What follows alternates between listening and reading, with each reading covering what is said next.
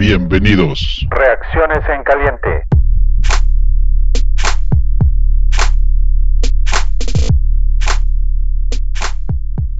Fanaticosos, bienvenidos a Reacciones. Ya no son en caliente ni tibias, ya es de plano, frías y analíticas. Eh, recalentado. recalentado de reacciones. Así es, Tocayo. Buenas noches, ¿cómo estás?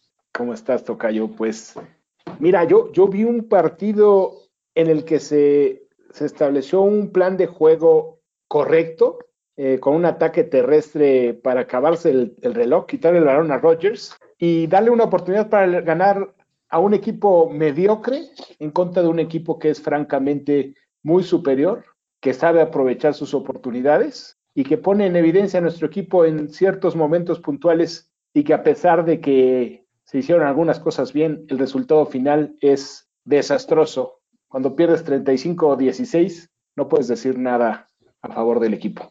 No, eh, vamos a ver los números porque la historia del, resultado no lo es todo en ninguno de los juegos. Vamos a empezar con la parte de los corebacks. Aaron Rodgers tuvo 19 pasos completados de 24 intentos, 240 yardas, 4 touchdowns. Mitch Trubisky tuvo 42 intentos de pase, 33 completados, 252 yardas y una intercepción. Ataque terrestre, Aaron Jones tuvo 11 veces el balón para 42 yardas y un touchdown. David Montgomery tuvo 22 veces el balón, 69 yardas, un touchdown. Receptores, um, Valdés tuvo dos recepciones, Valdés de Green Bay, dos recepciones, 87 yardas, un touchdown. Mooney tuvo 11 recepciones para 93 yardas. Total de yardas de Green Bay, 316 contra 356 de Chicago. En el departamento de entregas de balón, Green Bay 1, Chicago 2. Primer downs, Green Bay 17, Chicago 21. Posesión de balón, Green Bay tuvo 24 minutos 31, Chicago 35-29. Eh, pañuelos, castigos, Green Bay tuvo 1, Chicago tuvo 2. Viajes a la zona roja, Green Bay 4 de 4, Chicago 1 de 5. Ahí está. Cuando lees todas las estadísticas antes de llegar a la zona roja, uno pensaría que el equipo estuvo muy cerca de ganar. Pero esa es la diferencia. Si no sabes aprovechar tus oportunidades en zona roja y cuando tu rival está en zona roja y le das la oportunidad de anotar en todas, nunca vas a ganar tu Nunca. Así es fácil. No. Así lo puedes, lo puedes reducir a, eso. Sí. Sí, el, la estadística del juego más impresionante es esa. Tuvimos cuartas oportunidades, conversiones de cuartas oportunidades para aventar y tirar para arriba. Cinco eh, convertidas de seis. Sí, fue muy bueno. Eh, la, que no, la verdad, a mí el plan de juego, como decía hace un momento, me pareció muy bueno. Jugadas puntuales que llamaron y que podría apostar a que Nagy mandó específicamente, como esa, pues sí, es, muy criticable, ¿no? O sea, esa jugada fue una estupidez. Solamente un receptor al que le podías lanzar. Yo no sé la función de Graham cuál era en esa jugada, como que se quedó a la mitad del camino, no sé qué estaba buscando. Eh, Robinson se tropieza y pues no, prácticamente está pegado el, esquinero y no, no, no lo puede completar ese pase. O sea, yo no, no me gustó para nada esa jugada. Y pues en ese momento se acabó el partido, ¿estás de acuerdo? O sea, en ese momento el partido iba 21-16, faltando 12 minutos para terminar el cuarto cuarto. O sea, habías hecho todo de una manera adecuada para darte pelea al final, que, es lo que buscabas. O sea, si hubiera terminado ahí el partido, hubieras dicho, ay, el equipo perdió, pero dio un partido decente. Pero en ese momento la defensiva se cayó. Ya no, se rindió, ya no pudo más. ¿no? el tercer cuarto fue decente. Otro dato muy bueno aquí es eh, la eficiencia del tercer down. Chicago tuvo 4 de 7, nosotros 6 de 15 en tercer down que por ende pues fuiste a dar a muchas de cuarto down. Eh, Green Bay atacó tres veces ataque terrestre en primer down, nosotros nueve. Green Bay tuvo ataques en primer down por pase 17 veces y nosotros 21 veces. Y yardas por jugada.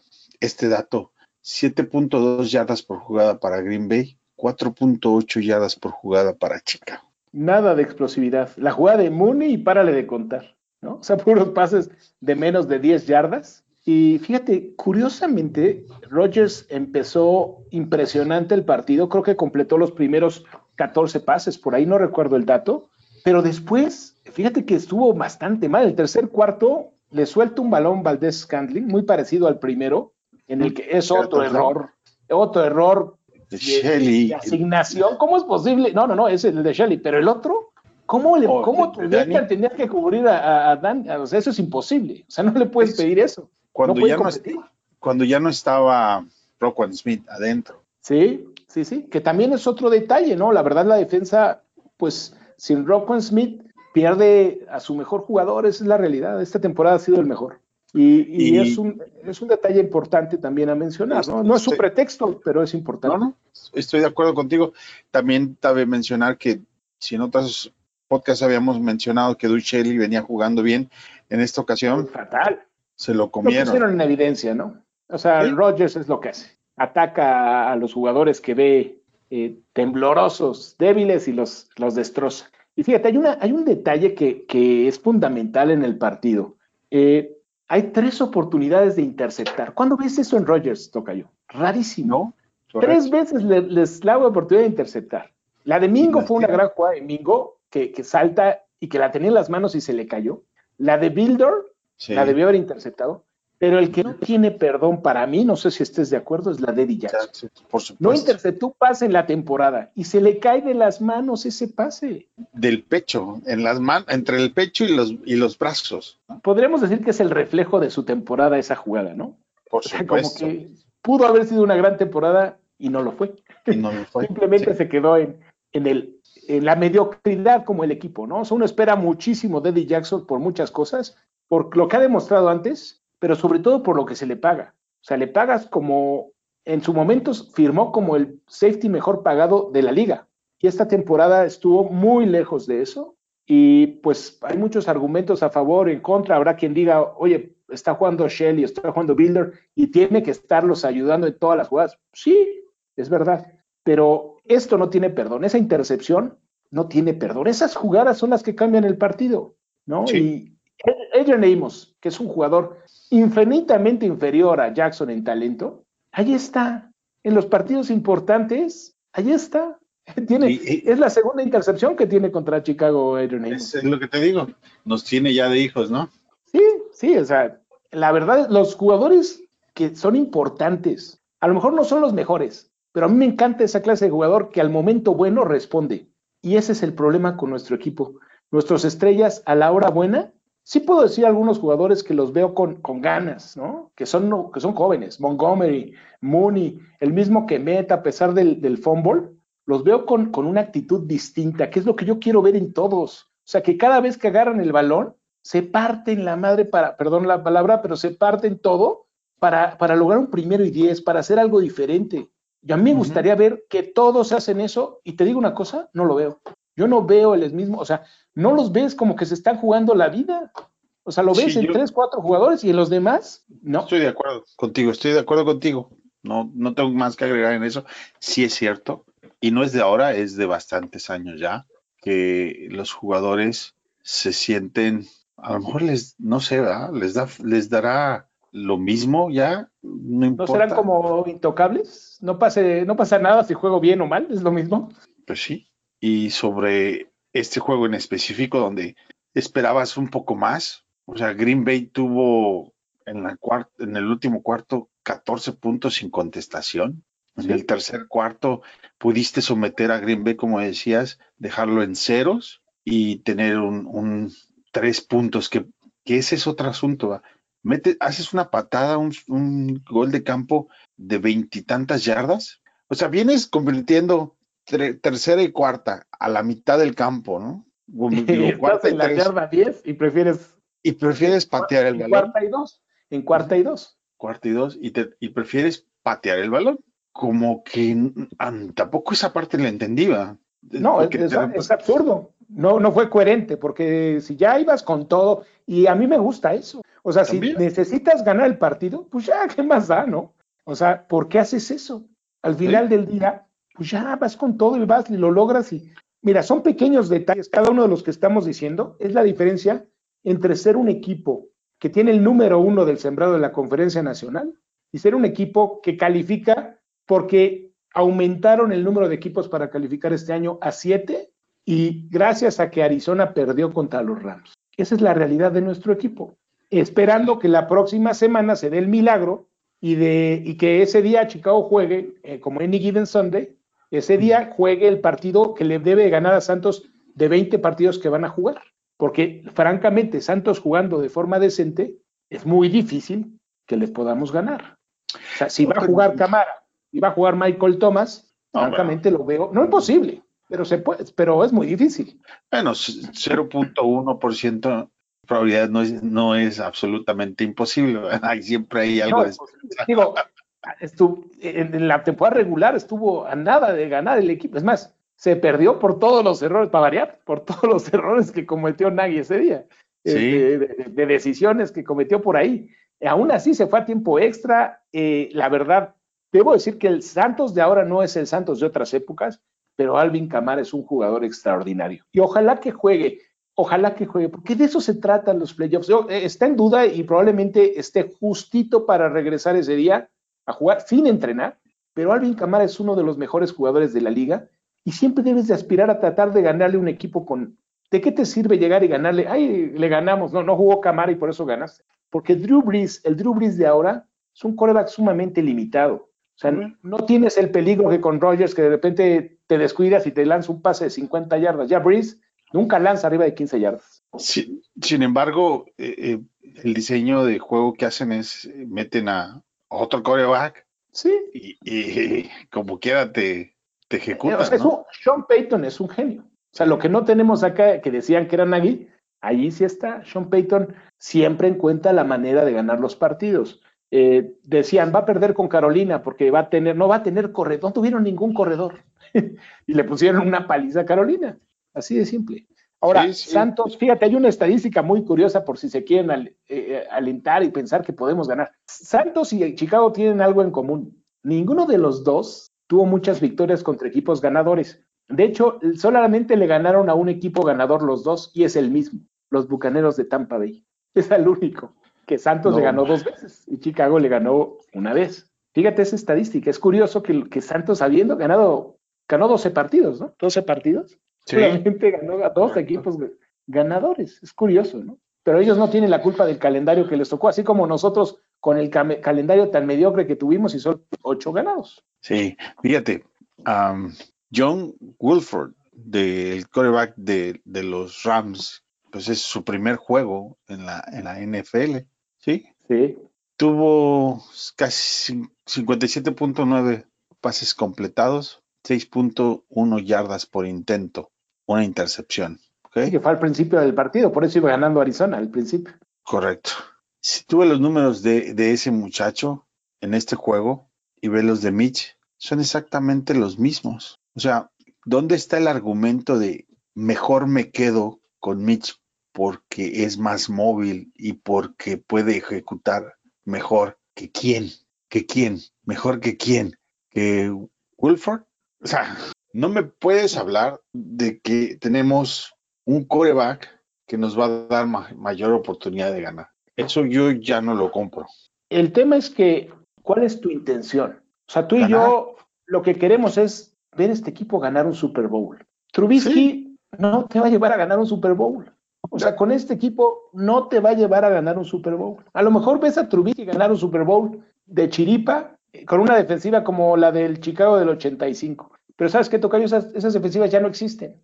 Ya no, lo, vas a encontrar. Y, no hablo del futuro, hablo de lo inmediato, el juego inmediato. Ganar ah, digo, contra Santos. Sí, sí.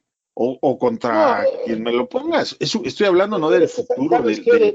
pero es que Trubisky es solo un factor. Y estoy de acuerdo contigo, pero no es el único. La defensiva, esta defensiva es, no tiene que ver con, la defensiva, ni no digas la del 2018, ni la del año pasado, Tocayo.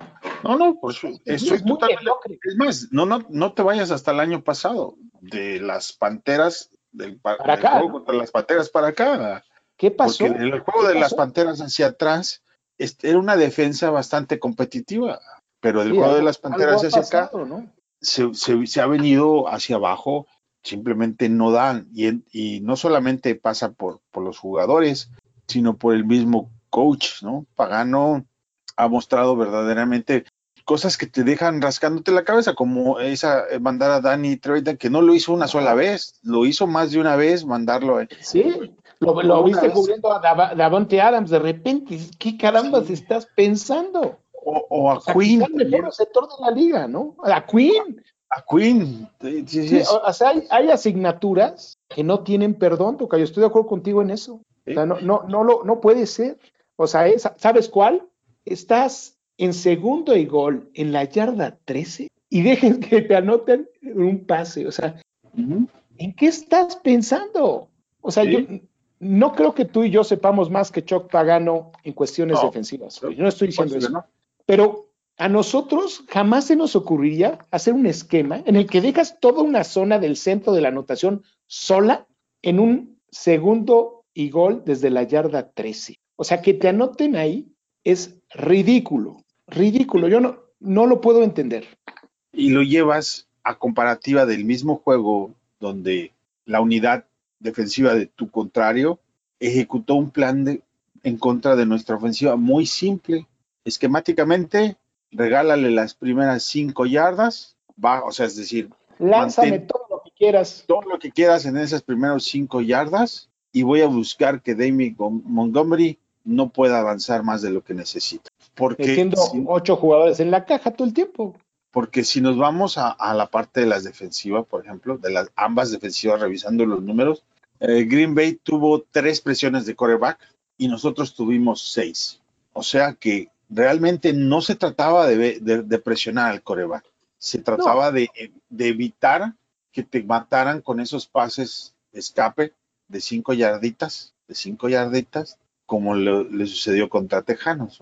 Porque el juego contra Tejanos y este es muy, muy específico, es, muy similar en el planteamiento ofensivo de, Chicago, solamente que Green Bay es igualito, solamente que Green Bay aquí se sentó y dijo, bueno, a ver qué, están haciendo estos. Ah, bueno, pues vamos a pararlos, mantener a los secundarios, que el balón, como dicen, se, se presente siempre enfrente de ellos, que nuestros linebackers puedan tener un buen tacleo que ahí te va el, otro dato interesante. Green Bay tuvo 82 tackles en general. Nosotros tuvimos 48. Entre sus jugadores. ¿Cuántas tacleadas se fallaron, Tocayo? Ahí está la diferencia. Ahí está. ¿Cuántas fallaron? Ellos sabían que era imperativo para Green Bay mantener el balón enfrente de ellos, bajar y matar la jugada justamente cuando estaban dentro de las yardas 5, por ahí. 5, 8, atrás de la 10, no darles el primer, no permitirte que avances, ¿no? Y quitarte a Montgomery. ¿Por qué? Porque, seamos honestos, Matt Nagy, junto con Laser, no puede confiar en que Mitch lance el balón más lejos. Y no lo hace. Simplemente no lo hace. Y, tampoco se lo mandaron a hacer, aún y cuando ibas perdiendo. Y por eso preferiste tomar esos tres puntitos cuando estabas en cuarta y dos que tratar de ir por esos seis. Sí, no, no confiaron en Trubisky, eso es, eso es un hecho. O sea, cuando, cuando era... tampoco puedes ganar. No, o sea, sí, evidentemente aquí hay una falta de confianza todavía hacia Trubisky, es, es evidente en el, en, el mismo esquema, en el plan de juegos, y es lógico porque de alguna manera eso te da una oportunidad de ganar. O sea, lo estamos viendo porque el cuarto cuarto ibas perdiendo 21-16 con el balón en tu poder dentro de la zona roja para dar la vuelta al marcador. ¿No? O sea, que pudo haber funcionado, pudo haber funcionado, pero hay, tú ya lo dijiste, hay cosas muy puntuales, como el tacleo, por ejemplo. Otro detalle muy importante, tus estrellas, Davante Adams, Allen Robinson. Allen Robinson tuvo tres atrapadas en el partido. ¿Dónde estaba Allen Robinson? ¿Dónde estaba? Error de, lo quitaron. o sea, es que sí, claro, sí te lo quitaron.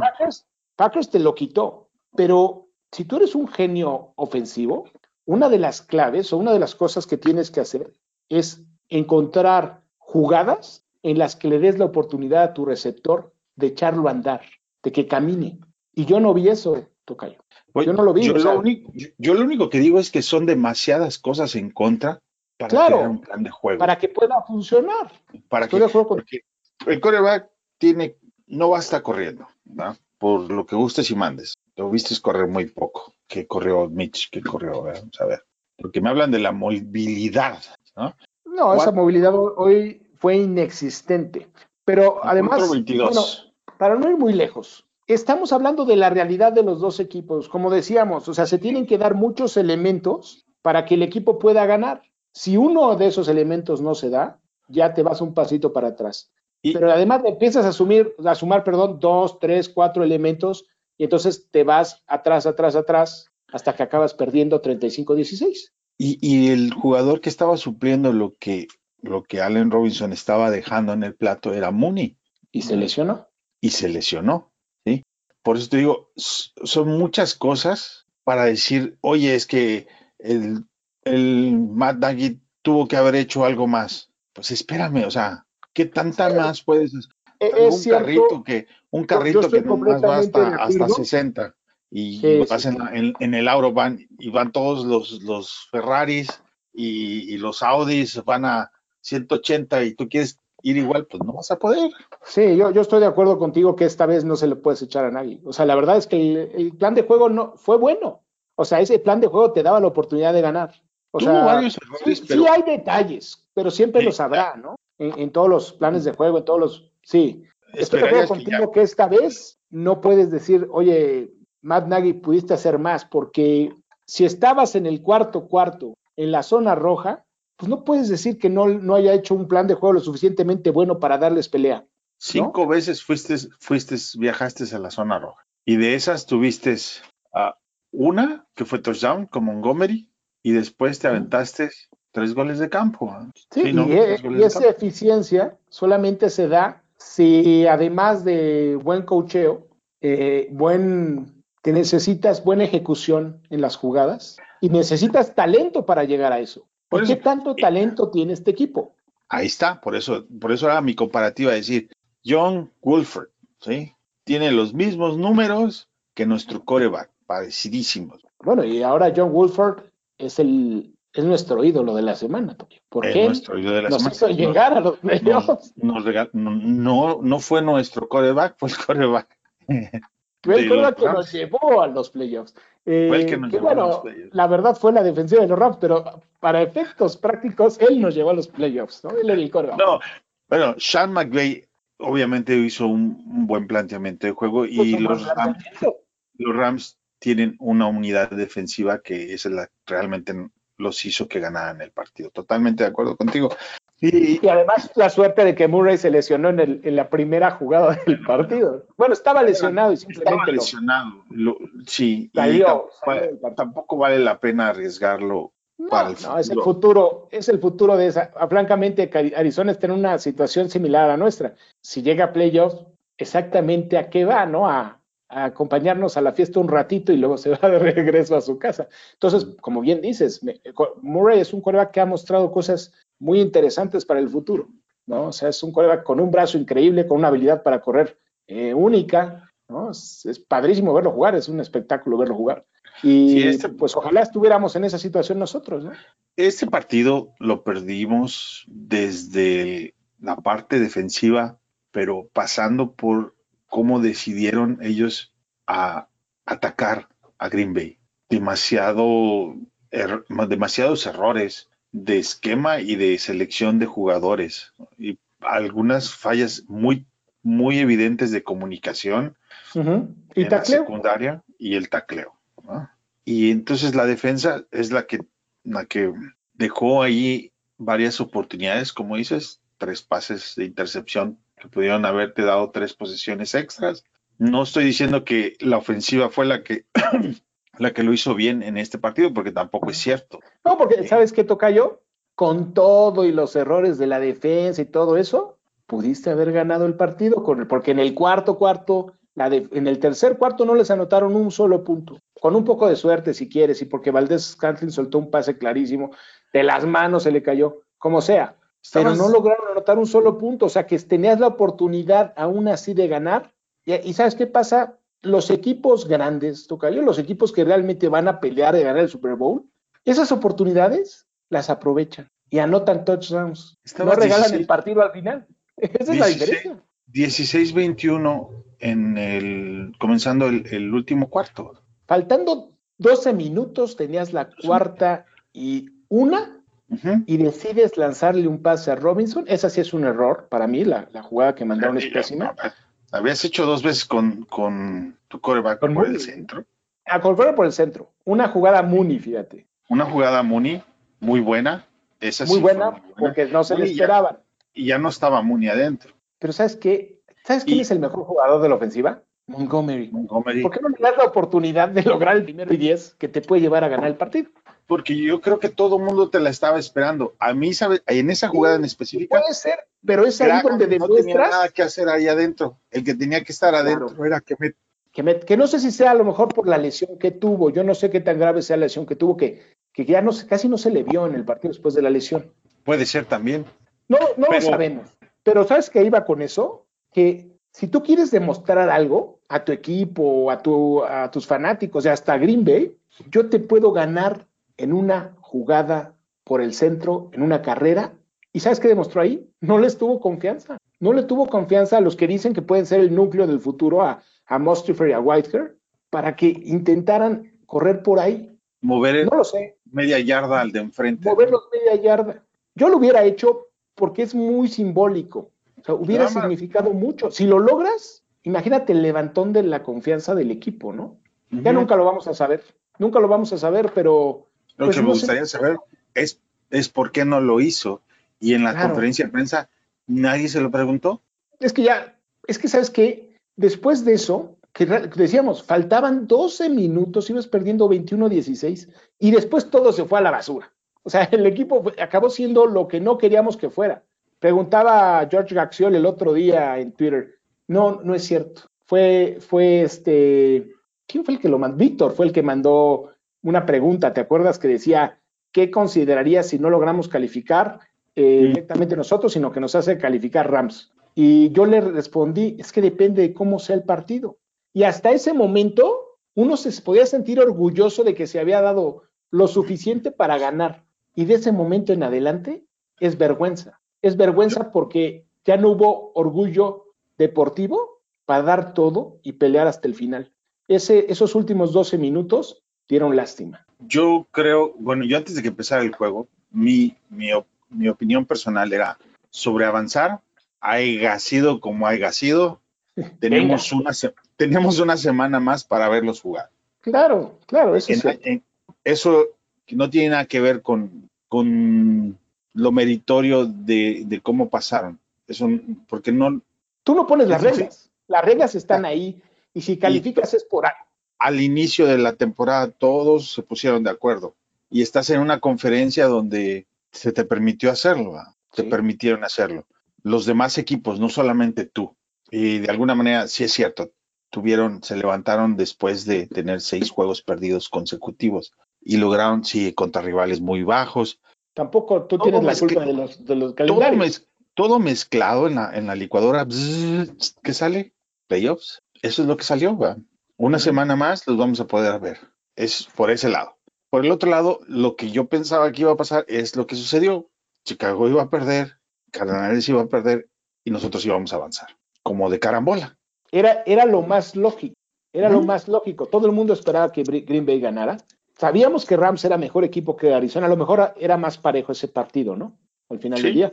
Pero sabíamos que Rams era mejor equipo que Arizona y que aún sin Jared Goff, para ser honesto, al que siga los Rams, al que yo lo he visto jugar, Goff no ha tenido buena temporada y francamente está tan en duda su talento como el de Trubisky, casi casi ese grado, ¿no? O sea, es un que tiene la suerte de tener a Sean McVay, que a diferencia de Nagy, él ya demostró que sí se puede adaptar a la situación. Ya demostró que aunque le dijeron, este no es el genio que creíamos, ya demostró que sí lo es, Tocayo, porque se ha mantenido, ha mantenido a su equipo ganando, ha buscado formas, ha cambiado sus esquemas, ha hecho todo lo posible. La verdad, yo le veo más talento a McVeigh que a Nagy.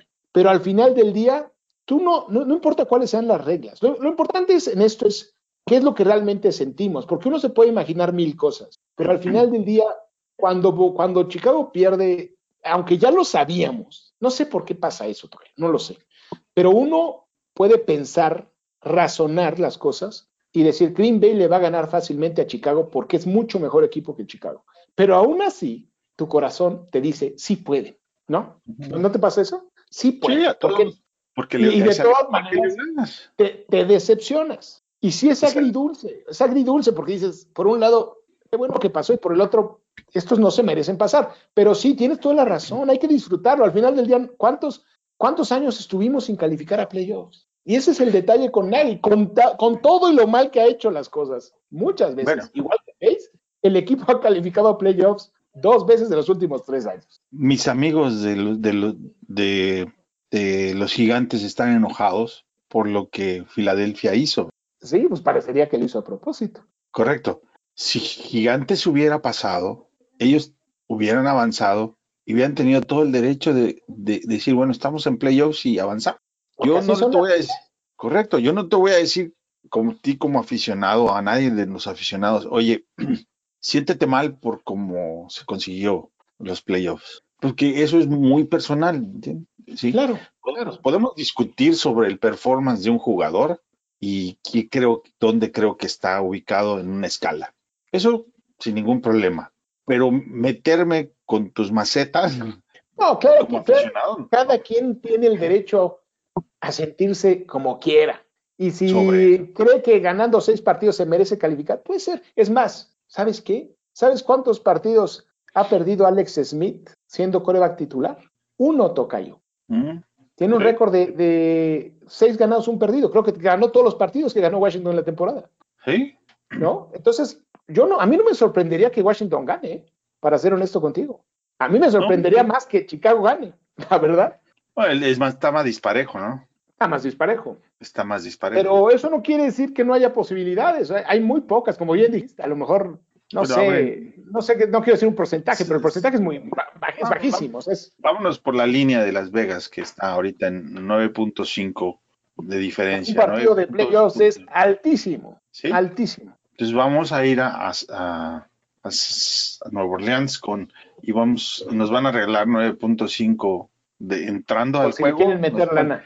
Nos van, imagínate, va, para que el juego, si fuera así, ¿verdad? en realidad dices, no, para que el juego esté medio parejo, Te doy nueve puntos. entrando te voy a dar nueve, nueve y medio puntos para que luego ya juguemos. Eso es lo que quiere decir la línea de Las Vegas. Así se ve. Así se ve y es, la verdad, pues eso es, eso es lo que es. Porque al final de cuentas sí es cierto, somos un equipo de 8 y 8, que 8 y 8 quiere decir no eres bueno, no eres malo, eres de media tabla, Eres mediocre. es mediocre. Eh, ¿Sabes qué? Eres el mejor de los mediocres. Si quieren que suene bonito. Sí. el mejor de los mediocres. Y al final del día, ¿sabes qué es interesante, Tocayo? Les voy a decir otra cosa, eh, que es alentador. No tienes absolutamente nada que perder. Nadie espera que ganes, ni tus propios, ni nosotros, que somos los fanáticos, no esperamos que ganen. Pues Vayan a romperse la madre y den un buen juego, ese juego lo van a pasar en Nickelodeon, aquí en Estados para que Unidos. vean que es como un chiste De caricatura, güey. de caricatura. ¿Sí has tenido oportunidad de ver algunos clips de cómo se ven los juegos en Nickelodeon? A los jugadores. No, no he visto nada. Lo, lo he leído, lo he leído como más o menos la idea, pero no los he visto. Les, les sobreponen efectos especiales al juego, ¿no? Así como le pega, así como en los, como en, en los cómics de Batman, donde salía el ¡pua! pum, los ojos saltones. Bueno, ese así es como ellos construyen, o más bien producen el juego y le meten el de, en caricatura, porque son, son dibujos como de caricatura encima del juego, para que les tengan Quieren atrapar a los a niños. bueno, es el, el juego que va para Nickelodeon es ese. Va, aquí en Estados Unidos va en Amazon y en Nickelodeon. En Amazon, solamente y en Nickelodeon.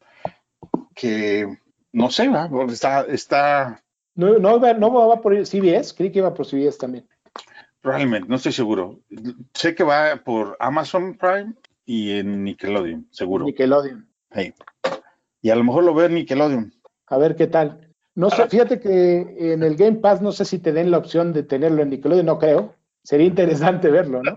Sí, yo, yo no creo que tenga la oportunidad, pero bueno, a ver si luego nos, nos, este, nos compartes un pedazo para ver cómo fue la, la transmisión, que sería Sí. interesante también. Este, digo, porque si tenemos que pensar en, en que es que el juego va, vamos a tratar de, de- de disfrutarlo, pues para mí me va a ayudar mucho verlo en Nickelodeon.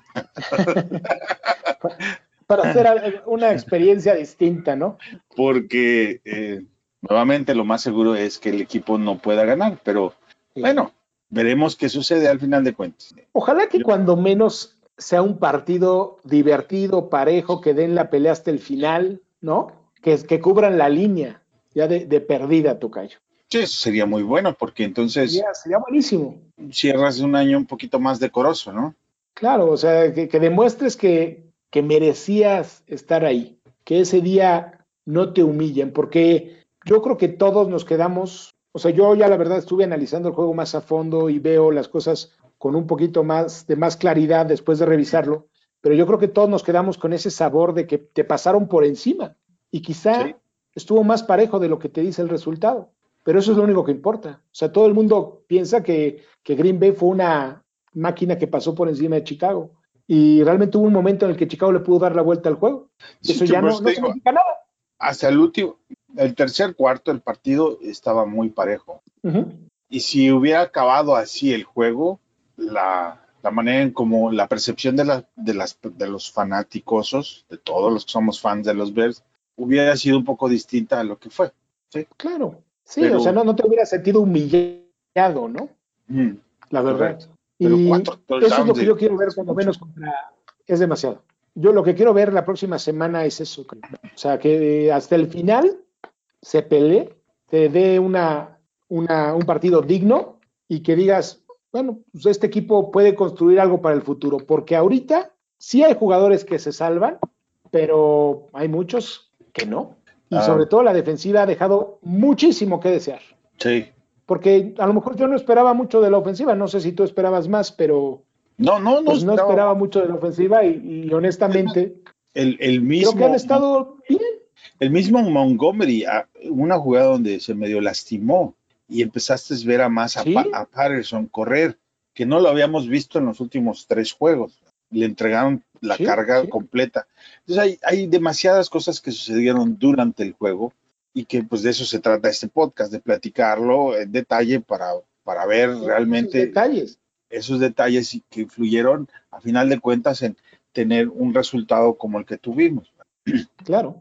Y hablar de las cosas positivas, porque luego nos quedamos también con la idea de que todo es negativo y sí tienes una base con que construir algo en el futuro. Tienes muchos jugadores jóvenes. Tienes a, a Kemet, a Montgomery, a Mooney, a Johnson. O sea, hay jugadores que son muy talentosos y que te pueden dar algo a futuro. ¿Qué va a pasar? Pues muy probablemente se queda Nagy, pues es prácticamente un hecho, ¿verdad, Tocayo? Se Eso queda, anunciaron. se queda Pace y van Pues- a tener otro año. Sí, Pero porque no tiene, ningún, no tiene ningún sentido que dejes a Nagy y, y saques a Pace. y sacas O sea, a Pace. Pero honestamente, hay demasiados equipos ya buscando coach, buscando general manager, son cambiando seis. completamente. ¿Y qué sentido tiene cambiar ahorita? O sea, van a decir, Bueno, no, es que hay una reconstrucción más rápida. Pues sí, pero honestamente, Si quieres hacer una reconstrucción, empieza, ¿verdad? Pero tienes que traer un GM que escoja un head coach. sí, y ya le estás imponiendo a. Nagy de entrada por un- lo mismo que le pasó a Ryan Pace con, con John Fox. Con Joe Fox. Tienes que Entonces, quedarte con Nagy cuando menos este año. No, Por no, eso- así hacen las cosas. por eso digo que no tiene ningún sentido. Si ya dijeron que, que Nagy se va a quedar, pues por ende se va a quedar eh, Pace. Pace, ¿no? Por, por deducción, por ahí lo puedes as- asumir. Y ya veremos ese sentido de urgencia, a ver cómo les funciona el próximo año. Las probabilidades eh, es que son muy altas de que vuelva a pasar lo mismo. Para todo aquel que no, no le gusta Pace, no le gusta Nagy, pues déjenme decirles que quizá lo mejor que le puede pasar en, en, para su perspectiva al equipo es que se queden, porque entonces van a ser el ridículo, se van a quedar fuera y ahora sí va a haber una reestructura real que quizá puedas hacerla desde, empieces a pensar en eso antes de terminar la temporada, como lo estaban haciendo muchos equipos, como es el caso de, de Jacksonville, el caso de los Jets, el caso eh, de qué otro equipo, de, de, de, Denver, que inclusive el güey ya se va, Denver, se el va a otro puesto. se va a otro puesto. A un puesto Sí, hay arriba. muchos- hay muchos equipos. nosotros, ¿no? Sí, y nosotros vamos a tomar en el lugar 20. Veintita- 20 si nos va mal, ¿no? Que es lo más normal. 20 vamos a andar en el draft. O un poquito, ma- un poquito menos, a lo mejor hasta el 18, ¿no? ¿Toca yo? Por ahí. Ah, Ok, eso ya no es muy bueno para un nuevo general manager, ¿no? A lo mejor si el equipo sigue por este camino, pues a lo mejor el general manager que sigue le tocaría una mejor selección. Pero también es cierto que la ubicación del draft no, no marca el, el, completamente el destino de tu franquicia. Para nada. Ese siempre ha sido mi argumento y cuando alguien habla del famoso tanking, es un absurdo y Cleveland es la prueba de que eso es absurdo. ¿Cuántos años ha quedado con la primera selección y de qué le ha servido? Lo que tienes que hacer es encontrar quién te pueda llevar a otros niveles. Eh, hasta ahora, pues Ryan Pace y Matt Nagy lo único que nos han demostrado es que no están para eso. A lo mejor no han hecho un trabajo pésimo, simplemente han hecho un trabajo como el reflejo de esta temporada. Trabajo mediocre. Trabajo mediocre. Entonces, el, a mí lo que me preocupa es que así te quedes. O sea, no los corres, pasen, van a hacer, van a tomar buenas decisiones, van a tomar malas decisiones y al final del día vas a seguir en ese nivel de mediocridad, a lo mejor calificas como este año así de panzazo, a lo mejor juegas un poco mejor, ganas nueve, diez partidos y calificas, pero ¿cuál es el objetivo? Lo hemos platicado mil veces aquí, yo te lo he preguntado, ¿cuál es el objetivo? Ganar, un Super Bowl. ¿Vas a ganar un Super Bowl con este equipo, con este coach, con ese eh, general, manager? Pues francamente no. Tu primer objetivo es ganar la división. Claro. Es más, no te vayas muy lejos. ¿Tu primer objetivo cuál es? Y eso es lo que yo quiero ver. Eso es lo que yo quiero ver. Que ¿Sabes? ¿Te acuerdas cuando llegó Lobby Smith? ¿Qué dijo? Le voy a ganar a Green Bay. Le voy a ganar a Green Bay. Y cuando empezó a ganarle Green Bay, todos creímos en Lobby Smith. Todos. El récord de Lobby Smith contra Brett Favre, que Brett Favre era igual que Rodgers, ¿eh? nos tenía de hijos. El récord de Lobby Smith contra Brett Favre fue 6-2. Llegó Aaron Rodgers y, nos despedazó. Empezó a ganar y la credibilidad de Lobby Smith se fue diluyendo conforme esas victorias empezaron a dar. Si ustedes ven el récord de Lobby Smith en su carrera en Chicago, es muy bueno. Acabó con un récord de 10-6 y lo corrieron, pero sobre todo fue porque no le podían ganar a Green Bay. Sí. E, y otro dato, mira, te voy a leer unos datos interesantes sobre los juegos, ya que estamos hablando de récords. Ah, Chicago tiene, termina la temporada 1-6 contra equipos con récord ganador. ¿sí? Otro es Cairo Santos, impone nuevo récord de franquicia con goles de campo consecutivos. Ese es otra vez. ¿Con cuántos terminó? Eh, ¿27? 27 consecutivos. Bien, una grata sorpresa. Más que Robbie Gold, que pues, muchos estábamos enamorados de él. Y no estuvo, ¿eh? No sé si ya lo cortaron, pero no estuvo en el partido de San Francisco. No estuvo, creo que está lastimado, pero lo, ya, lo, ya lo habían extendido, entonces. Sería raro, ¿no? Que lo cortaran. Chicago termina 2 y 4 con equipos de la conferencia de la división. Ese es el dato que, del cual estamos hablando ahorita, que no, no, no se puede, porque lo que todos podemos ver es que cada vez estás más lejos de esos objetivos. Objetivo número uno, ganar tus rivalidades de división. Objetivo número dos, ganar tu división. Objetivo número tres, ganar un Super Bowl, por así decirlo. O ganar tu conferencia y después ganar el Super Bowl. Sí, pero cada vez estás más lejos de esos, de esos objetivos. El cuando, cuando llegó Nagy, Tocayo, ¿cuántos partidos de la división ganó? Cinco. Y el único que perdió lo ganó Rodgers de una forma milagrosa. ¿Te acuerdas? 5-1. Y ganó la división. Eso le dio credibilidad. Otro dato terrible de, este juego es que Alan Robinson no tuvo una sola recepción, como bien lo decías, en la mitad de un juego en el, con el uniforme de los Bears. La primera vez. Acabó con eh, tres recepciones, ¿no? Y una recepción extraordinaria, esa que tuvo al final, a una mano. David Montgomery eh, anota un touchdown en cinco partidos consecutivos. Ese también es un, buen número. Después de que no había anotado como las primeras cinco semanas, ¿no? Sí. Eso sería interesante checarlo. No sé, no me acuerdo del dato, pero sí, no, anotó muy poco en las primeras ocho semanas. Creo que un touchdown. Desde, el año pasado lo traen en sequía, pero cierra bastante bien. Sí, sí, demostró que es, él es el que tiene que cargar el equipo y Cohen es un arma que debes de utilizar de forma muy puntual. No, le no puedes sacar a Montgomery para meter a Cohen a jugar. Yo creo que tienes que encontrar la forma de que coexistan en el campo.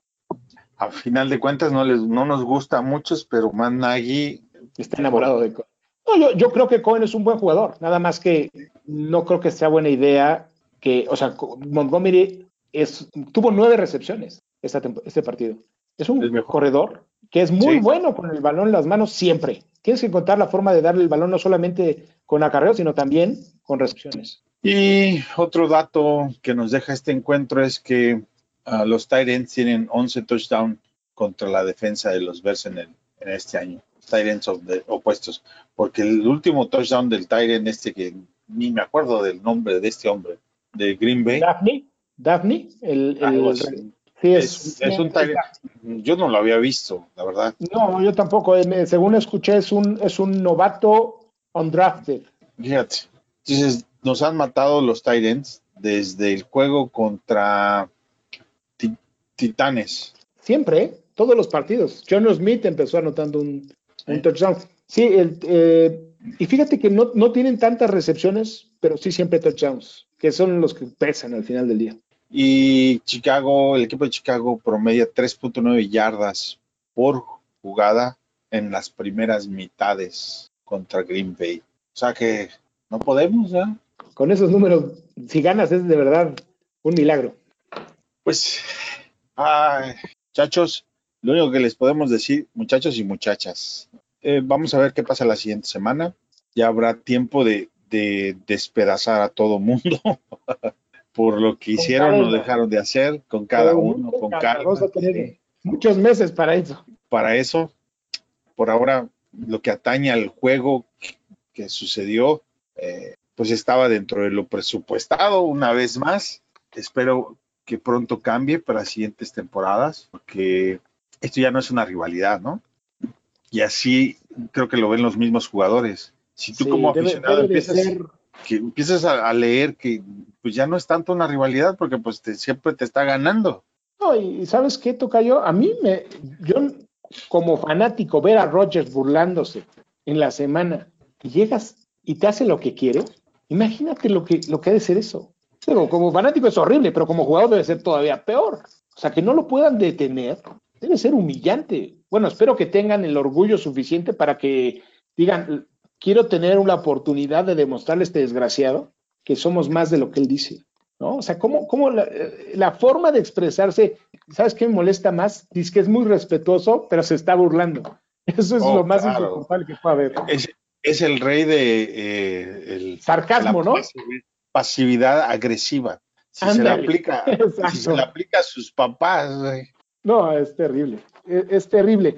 Y sabes qué, Tocayo, el primer requisito para Nagy sería, mira, puedes ganar 14 partidos la próxima temporada, pero si no le ganas los dos a Green Bay, estás fuera. Eso es lo que yo haría si fuera McCaskey. Sí. Eso es lo que yo haría, Tocayo. No va a pasar, pero no sé qué pueda pasar la próxima temporada, pero eso yo es lo que haría. Si no vas y le ganas dos partidos a Green Bay la próxima temporada, estás fuera. Así de Pues sí, por, por ahí podrías empezar. Definitivamente, me parece que es fundamental. ahora por ahí, Héctor Ronquillo, Ronquillo, arroba Héctor Ronk, R-O-N-K, me preguntaba en, Twitter, bueno, y entonces si juega Falls, ¿qué pasaría? Es un experto en playoffs.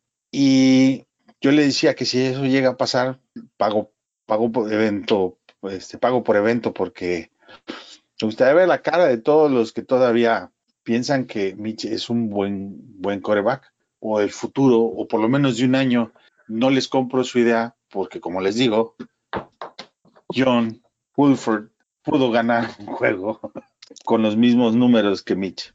Entonces, no sé qué piensas de la idea tú, en los Santos, contra Santos, en lugar de decirle, mira, Mitch, como no me puedes dar, no, me puedes dar más de 20 yardas y tampoco es como que estés corriendo como si fueras Lamar Jackson, Mira, vete por los refrescos. Mira, yo para revolucionar el equipo no lo veo tan descabellado.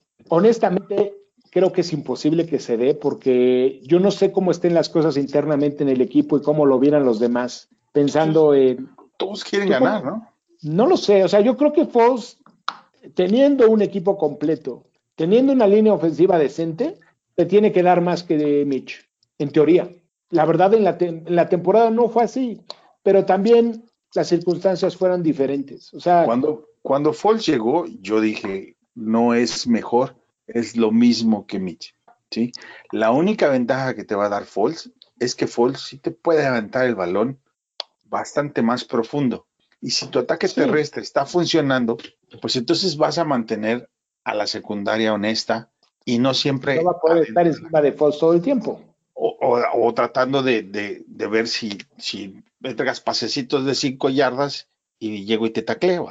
Sí, francamente yo ya lo había comentado contigo, lo platicamos el día de los corebacks. Yo no creo que eso pueda pasar contra Santos, pero sí pienso que eso es lo que va a pasar el próximo año. Sí veo una ofensiva rodeando a las habilidades de Foles, una ofensiva diseñada para Foles y que agarraron en segunda ronda a Kyle Trask. Eso lo podemos platicar más adelante, Tocayo. Sí. Pero a mí se me hace que eso es un escenario bastante probable.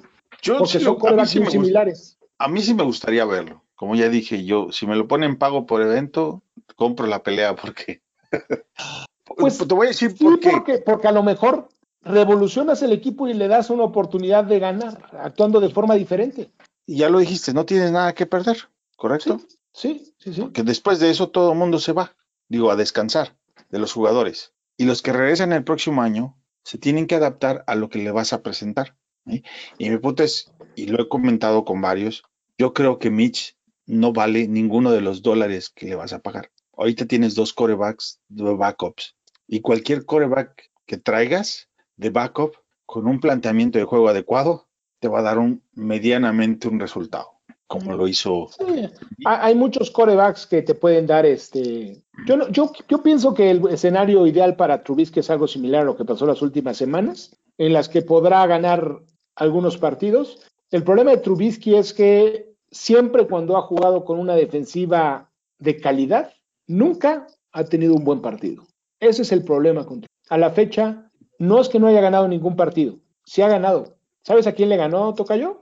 A los Rams, ¿te acuerdas? En el 2018, que era una gran defensiva. Pero no le ganó. Exactamente. Digo, él siendo coreback, ese es mi punto. Sí, claro. Él tuvo tres intercepciones. Tres intercepciones. y, Chicago ganó cuatro. Sí, Chicago ganó a pesar de que Trubisky jugó muy mal. O sea, ese es mi punto. Trubisky nunca ha jugado bien contra una defensiva buena en la liga. O sea, eso lo que te dice es que mientras que no te demuestre que lo puede hacer y que a estas alturas, en, cuatro años, ya son cuatro años, ya después de cuatro años difícilmente lo va a hacer.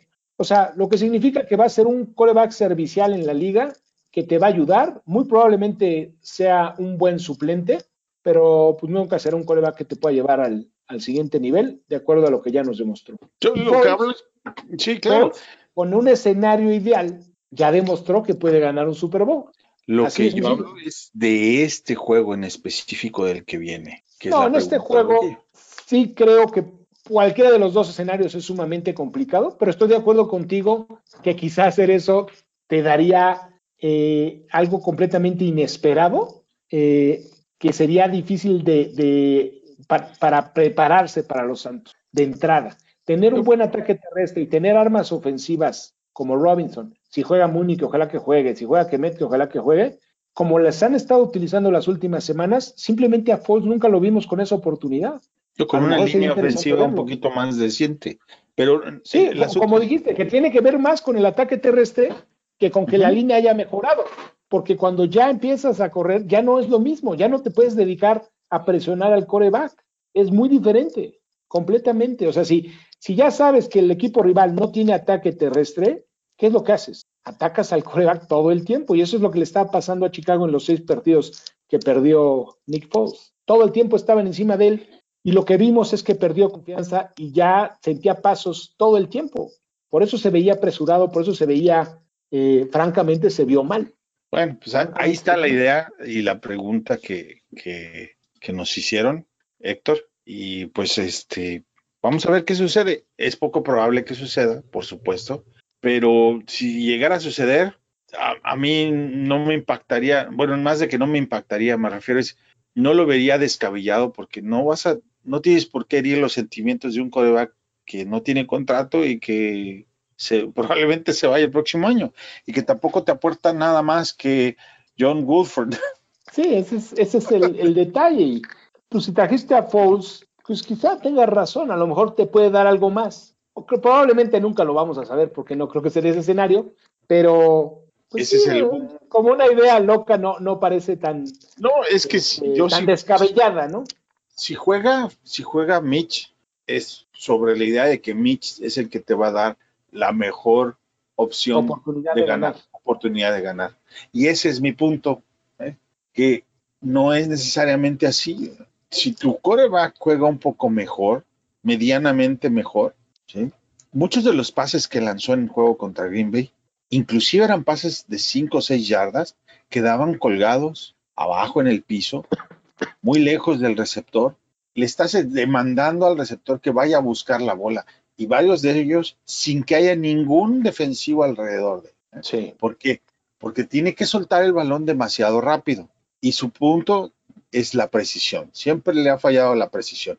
No importa si es a largo o a corto, es un asunto de precisión. Entonces, eh, cualquier coreback que pueda soltar el balón rápido con precisión va a tener una mayor oportunidad de que, te poder ganar. Sí, la, la idea es que le des la oportunidad a tu receptor de tomar el balón en la mejor posición posible. ¿Qué quiere decir eso? Que pueda correr yardas después de tomar el balón. Si tú le echas el balón atrasado, pues ¿qué pasa? Y, ese es mi punto sobre Mitch y en este juego. Sí, es, un hecho que Mitch históricamente siempre ha sido poco certero. Y en el juego contra Green Bay fue más que evidente. Fue muy evidente que varios de esos pases quedaron, porque ya ni siquiera está haciendo lecturas. Esa de cuarta y dos, el pase que tiró, a pesar de que, la jugada fue mal diseñada, el pase fue mal lanzado. Ahora fíjate, ¿sabes qué escenario sería simpático, hablando de escenarios eh, hipotéticos, que se ocurriera a Matt Nagy cambiar a Trubisky en un momento del juego, ¿no? O sea, porque ahí sí sería todavía más interesante, porque entonces menos aún se hubieran preparado para jugar contra Nick Foles. Eh, que eso fue lo que pasó en el caso de Atlanta. Atlanta no se esperaba, o sea, son corebacks radicalmente distintos Nick Foles y Mitch Trubisky. Por eso decía yo que va a ser interesante platicar de este tema acabando. Pero digo, como supuesto para este partido, pues suena una idea eh, curiosa eh, que pues francamente no creo que se dé, pero pues no se me hace tan descabellada, ¿no? O sea, al final del día quizá pudiera mostrar que tiene el talento que, no nos enseñó las, las seis derrotas con un buen ataque terrestre. Es que el tema es que tú crees que podrán jugar así contra Santos. No lo, no, eh, estoy seguro, porque Santos tiene una buena defensiva. Por supuesto, y no estoy seguro si ni siquiera, de ninguna, de ninguna manera parece prudente apostar a que Chicago va a ganar. No, no, pero no digas ganar, o sea, ojalá que pueda establecer el ataque terrestre, pero la defensiva de Santos ha jugado muy bien las últimas semanas. Es lo que me hace a mí un poco. mi, mi, punto es que si esperas que tu juego, desde hace unos minutos les decía, vamos a ver el juego, vamos a tratar de disfrutarlo. ¿okay? Aunado, ¿qué más lo podría hacer más interesante? ¿Qué cosas puede hacer para que el juego, aparte de verlo en Nickelodeon? Pues sí, eso ya sería así como sería loquísimo, ¿no? O sea, sí, yo creo que sería una decisión completamente inesperada. es simplemente una suposición, pero se me hace una, idea curiosa. Que, no, solamente, no solamente lo, lo escuché de él, yo he visto muchas personas que lo mencionan y lo dicen, y digo, Ah, bueno, la pregunta porque nos la hizo específicamente, la pregunta Héctor nos la hizo a nosotros. Y pues bueno, ya por lo menos tuvimos un rato entretenido de, hablar sobre el tema y... De imaginarnos que pudiera imaginarnos que pudiera pasar. Y ya con eso se nos fue el tiempo. Sí, ya nos, ya nos alargamos inclusive. Ya. Así pasa cuando uno empieza a soñar, Tocayo. Pues eh, bueno, Tocayo, pues vamos a darle mate a esto. Eh, no sé, con lo que quieras cerrar y tu cuenta de Twitter. Pues nos queda una semana, esperemos que más, es poco probable, Vamos a disfrutar esta última semana, a analizar eh, el juego en la medida de lo posible y pues después se nos viene un rato largo de hibernar de fútbol americano de nuestros Bears, probablemente. Entonces, yo les recomiendo que disfruten al máximo este partido. No todos los años jugamos playoffs, entonces no se lo vayan a perder, por amor de Dios. Habrá quien diga, no se lo merecen llegar. No, todos hay que ver el juego hay que disfrutarlo. Ojalá que den un buen partido, ojalá que se inspiren ese día, ojalá que jueguen todos, ojalá que Jalen Johnson pueda estar por ahí y ojalá que jueguen Michael Thomas y Alvin Camara para ver un equipo completo contra, de mucha calidad contra nuestro equipo. Mi Twitter es arroba J10 con letra F. Ahí los espero para cualquier comentario. Muchas gracias por haber estado con nosotros toda la temporada. Es nuestra última transmisión de temporada regular. Y la verdad es que me he divertido muchísimo. Gracias, Tocayo, por esta oportunidad. Y ha sido muy padre. Pues no tengo mucho, nada más que agregarte lo que dijiste. Estoy totalmente de acuerdo con todo. Y espero que jueguen, que puedan jugar todos los que necesitamos que jueguen para el juego contra Santos, como bien lo comentabas. Que se recuperen de sus lesiones y pues para que el equipo muestre sus mejores jugadores, sus mejores armas a la ofensiva y a la defensiva y que pueda ser mucho más esa oportunidad que tienen de seguir en los playoffs. Y pues no queda más que agregar que mi cuenta de Twitter es arroba imcontreras, arroba, la del grupo es arroba fanaticosos.com. En Facebook estamos en fanaticosos.com, diagonal fanaticosos. Gracias por escucharnos. Bear Down, Chicago Bears.